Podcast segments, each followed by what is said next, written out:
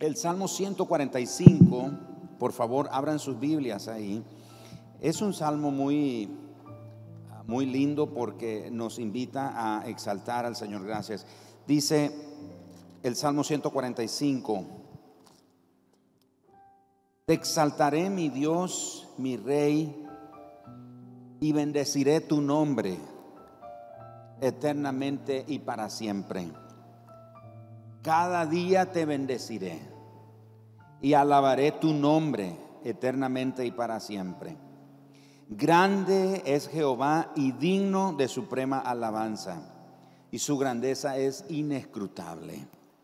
Generación a generación celebrará tus obras y anunciará tus poderosos hechos en la hermosura de la gloria de tu magnificencia.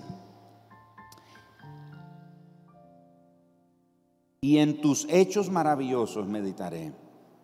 Verso 6, del poder de tus hechos estupendos hablaré, hablarán los hombres, perdón, y yo publicaré tu grandeza. Proclamarán la memoria de tu inmensa bondad y cantarán tu justicia. Vaya conmigo al verso 21.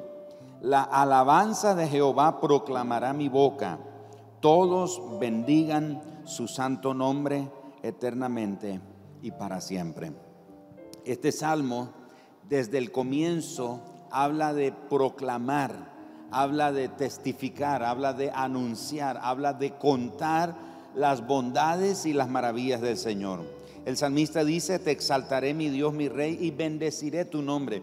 Esa palabra bendeciré es un acto de gritar, es un acto de anunciar, de pararse y a voz en cuello anunciar, proclamar, testificar las bondades del Señor. Así que todo el Salmo 145 nos invita a contar las maravillas del Señor, nos invita a testificar del poder de Dios en nuestra vida, nos invita a contarle a otros. Y el versículo 4 dice, generación a generación celebrará tus obras. Es decir, Dios es un Dios que generacionalmente está haciendo obras nuevas en cada generación, en cada familia. Y él dice, generación a generación celebrará tus obras, anunciará tus poderosos hechos. Esa palabra anunciará es la misma, bendeciré o proclamaré o testificaré o le contaré a otros. Cuando compartimos testimonios, los testimonios nos ayudan a que crezca en nosotros una conciencia de la presencia de Dios en nuestra vida, a que se desarrolle una conciencia creciente del poder o del mover activo de Dios en nuestra vida. Los testimonios son una evidencia de la intervención de Dios en nuestras vidas. Y esos, esas evidencias nos mantienen animados. Esas evidencias nos mantienen conscientes de que Dios está ahí. Como, como Jacob dijo allá en, en Betel, cuando dijo, este no es más que casa de Dios y puerta del cielo, y dice, qué terror, qué horrible, qué espanto.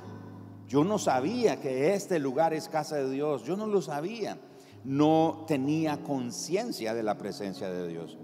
Así que cuando oímos testimonios, crece en nosotros una conciencia del mover de Dios en nuestras vidas. Y cuando eso sucede, al escuchar que Dios está moviéndose en nuestro ambiente, es imposible estar desanimado. Es imposible quedarnos afligidos, es decir, no podemos estar preocupados, no perdón, no podemos estar atribulados. No podemos quedarnos sin esperanza cuando estamos oyendo que Dios se está moviendo en medio de nosotros. Por eso cuando contamos las historias de milagros, como las que acabamos de escuchar, milagros de provisión, milagros de, sanidad, milagros de, cuidados, milagros que reflejan ese amor o ese cuidado amoroso de Dios para, para nuestras vidas. Así que cuando contamos esas historias de milagros, lo que hacemos es liberar el mover activo de Dios en nuestra vida cuando escuchamos esos testimonios. Ahora surge esta pregunta. ¿será posible que perdamos el asombro y la gratitud ante las obras de Dios, ante las obras milagrosas que Dios hace? ¿Será posible que se pueda perder el asombro? Es decir, que ya no nos asombra nada. Vemos las cosas que Dios hace como comunes y corrientes. ¿Será posible que perdamos la gratitud en nuestro corazón por las cosas que Dios hace? Y la respuesta es sí, es posible, sí es posible que perdamos la gratitud, sí es posible que perdamos el asombro. ¿Y por qué? ¿A qué se debe? Hay tres razones. Número uno, porque generalmente desarrollamos un corazón, ah, no desarrollamos más bien, no desarrollamos un corazón agradecido. Damos por sentado. Ahora escuchaba que Roger necesitaba cuatro tanques de oxígeno al día. Eso en dinero es una gran cantidad de dinero. Pero ¿cuántos de nosotros le damos gracias a Dios por respirar? pero lo damos por sentado. O sea, nos levantamos en la mañana y los pajaritos nos las ganan porque los pajaritos despiertan y comienzan a cantar. Comienzan a levantar alabanzas a Dios. Nosotros nos levantamos y ni siquiera le dimos gracias a Dios. Ni siquiera dijimos, Señor, gracias por este nuevo día. Gracias por la luz de este nuevo día. O sea, damos por sentado que, que Dios lo tiene que hacer. Porque Él es Dios y soy su hijo. Él lo tiene que hacer. Pero imagínese, cuando no desarrollamos un corazón agradecido, es fácil perder el asombro por lo que Dios hace y perder la gratitud. La segunda razón que nos lleva a perder la gratitud y el asombro es que dejamos de ser agradecidos por lo que Dios está haciendo. Dejamos de ser agradecidos por lo que Dios está haciendo porque nos enfocamos en lo que no está haciendo. A veces nos pasa que nosotros tenemos algo material, pero estamos insatisfechos. No le damos gracias a Dios por lo que tenemos. Estamos quejándonos por lo que no tenemos. ¿Y cuándo voy a tener eso? ¿Y cuándo? Hace, hace varios años, perdón, en galerías había una tienda que vendía relojes Rolex. Yo, yo quería un reloj Rolex. Yo quiero un reloj Rolex. Y siempre pasaba por esa tienda y yo veía esos relojes. Impresionantes esos relojes. Y un día me atrevo. Tenía unos ahorros y dije, bueno, voy a comprar un reloj de eso. Llego y, y digo, mire, ¿y ese qué cuesta? Y eran como 7 mil dólares. Y le digo, y algo así un poco más económico. Y me dice la, joven dependiente, oh sí, venga por aquí y me lleva ese. 1500 y resto de dólares. Eso es el más económico. Ah. Y me dice ella, ah, y se me olvidaba decirle, más iba. Y le contesto yo, pues lo iba a comprar. y me salí todo insatisfecho yo. No tenía reloj, sí tenía reloj, pero en vez de dar gracias a Dios por lo que tenía, yo estaba insatisfecho por lo que no tenía. Me estoy explicando. Entonces muchas veces perdemos lo asombroso que Dios está haciendo. Perdemos la gratitud por lo que Dios está haciendo porque nos enfocamos no en lo que tenemos, sino en lo que no tenemos, no en lo que Dios está haciendo, sino en lo que Él todavía no está haciendo. Y ay Dios, ¿y a qué hora lo vas a hacer? ¿Cuándo lo vas a hacer? ¿Y por qué no lo haces? ¿Acaso no me amas? ¿Ya te olvidaste de mí? Y cosas por el estilo que decimos nosotros. La tercera razón que nos lleva a perder el asombro y la gratitud por las cosas que Dios hace es que quedamos envueltos en el milagro en la señal, en la maravilla, en el prodigio y no en el que lo hace. En otras palabras, estamos corriendo, lo que me interesa es el milagro, es el prodigio, es la señal, es la maravilla, es la respuesta que Dios me dé. No me preocupa tanto Dios. Estoy interesado en lo que Él me puede dar, no en lo que Él es realmente. Entonces, cuando nuestro afán está por lo que Dios nos quiere dar o por lo que Dios puede hacer a favor de nosotros, perdemos de vista al que lo puede hacer. Y hermanos, Dios nos puede dar todas las cosas que usted y yo quisiéramos tener y vamos a seguir insatisfechos el resto de nuestra vida. ¿Sabe por qué? Porque lo único o el único que puede llenar y satisfacer nuestra vida es Él. Solo Él nos puede satisfacer. Así que esas tres cosas nos llevan a que perdamos la gratitud y el asombro por las cosas hermosas que Dios hace. Hermana Silvana, eso que, ¿dónde sale hermana Silvana? Ahí está hermana Silvana. Eso que hermana Silvana dijo hoy, bueno, yo no sé si te ministró Enrique eso, ¿verdad? Pero me ministró, me ministró honestamente. O sea, la perspectiva cambia.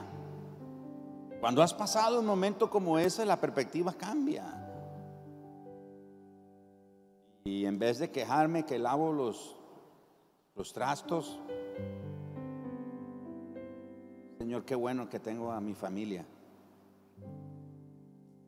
Tenemos que aprender a dar gracias a Dios, a testificarle a otros, a contarles a otros lo que Dios está haciendo. Y dígale, y aún sigo esperando que Él haga esto o aquello, pero estoy agradecido por lo que Él ha hecho. ¿Cuántos agradecidos de Dios están esta mañana aquí? ¿Hay gente agradecida aquí hoy? Tiene que agradecer al Señor por eso. Uno de nuestros problemas en cuanto a sentirnos agradecidos es que categorizamos los milagros. Categorizamos los milagros. Es como cuando uno va en un avión, hay los de primera clase y la clase económica o turista. A mí me ha tocado viajar muchas veces en clase turística y paso ahí por la clase de la primera clase y primero pues los asientos son más anchos, más cómodos. Y para hacerlo sentir más mal a uno, uno se sienta y le cierran una cortina.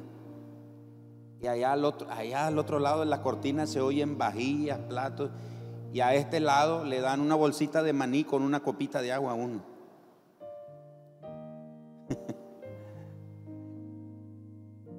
uno categoriza los milagros. Entonces, alguien que va en, un milagro de primera clase, uy, ese sí tiene grandes motivos para dar gracias a Dios.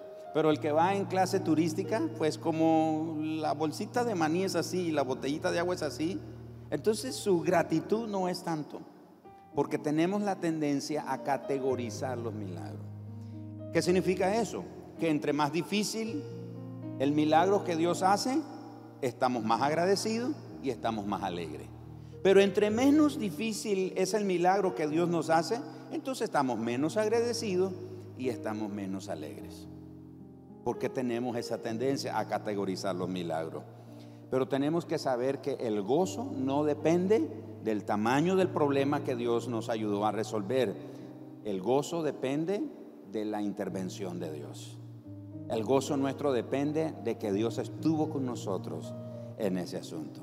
Estas parejas que nos hablaron esta mañana, no les cabe la menor duda que Dios estuvo con ellos. ¿Qué es lo más significativo que ellos podrían extraer de todo esto? Dios estuvo con nosotros. No es tanto el milagro. No es que minimizamos el milagro, pero es que cuando contemplamos a Dios, cuando consideramos lo que Dios hace, lo que Él significa, perdón, vemos que en comparación a lo que Él es y lo que hace, se minimiza. Pero Dios es exaltado.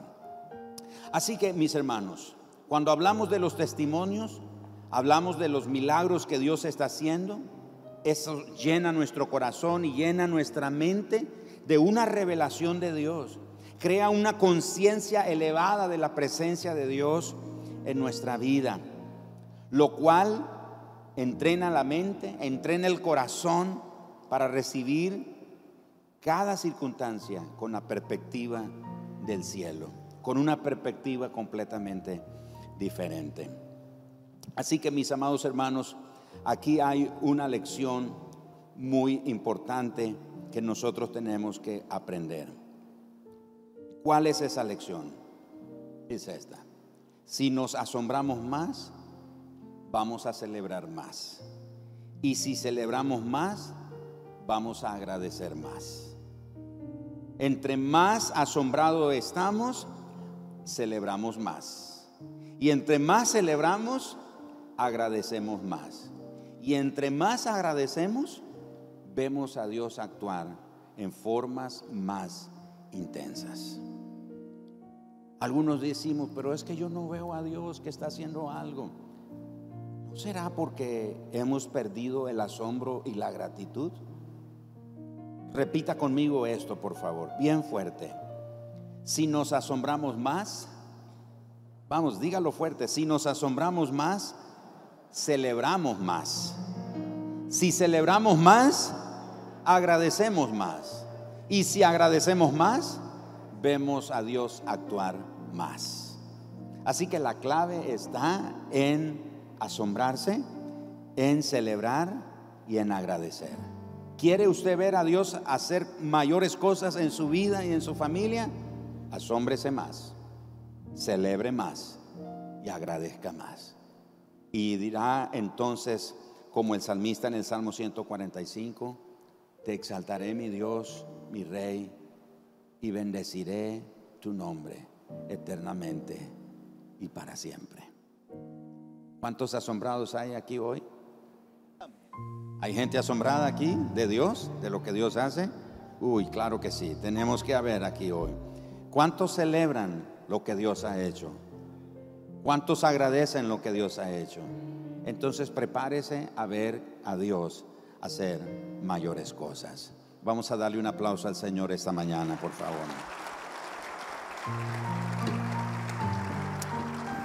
Padre precioso, este día te damos gracias. Hemos tomado este primer día de este mes, este primer domingo, para dar testimonios de tus obras. Cantaremos, testificaremos, proclamaremos, anunciaremos tus maravillas, tus hechos, tus prodigios de generación en generación contaremos tus asombrosas obras. Señor, perdónanos cuando hemos perdido el asombro, porque estamos tan ocupados. La amargura, la dureza de corazón se han apoderado de nosotros y dejamos de asombrarnos y dejamos de agradecer y dejamos de celebrar. Y esa es la razón por la que te hemos visto actuar menos en nuestro ambiente. Pero hoy, Señor, danos una perspectiva nueva, danos un entendimiento nuevo, que nos asombremos más, que celebremos más, que agradezcamos más. Y entonces estaremos listos para verte a ti actuar más en nuestras vidas. Gracias Señor, gracias Señor por tu fidelidad y tu bondad con tu pueblo en el nombre de Jesús. Amén. Otro aplauso al Señor esta mañana.